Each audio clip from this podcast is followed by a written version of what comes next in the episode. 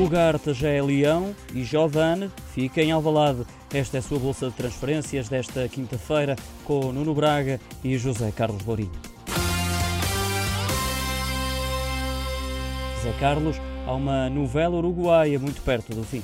E a verdade é que o último episódio até poderá ser esta sexta-feira. O Jornal Record diz que Manuel Ugarte, médio defensivo uruguaio de 20 anos, já assinou um vínculo de 5 anos com o Sporting. Vai custar 6,5 milhões de euros por 50% do passe, mais bónus, e deverá ser oficializado assim que tiver um teste negativo à Covid-19. Está avaliado em 5 milhões de euros pelo site Transfer Market e custou 3 milhões ao Famalicão na época passada.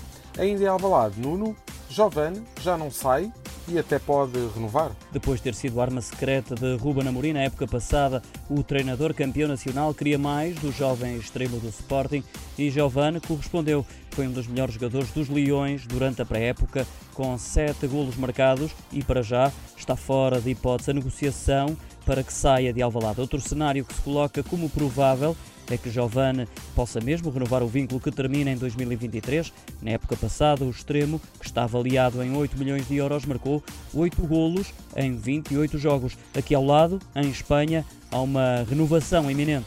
O jornal desportivo espanhol Sport faz esta quinta-feira capa com a chegada de Leo Messi a Barcelona.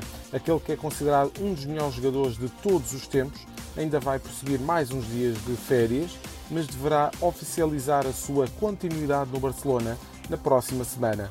Conta a imprensa espanhola que Juan Laporta, presidente dos Culés, não deverá marcar presença no estágio dos Blaugrana para ultimar os detalhes desta operação. Fica por aqui a bolsa de transferências desta quinta-feira. Fique atento a mais novidades do mercado de verão.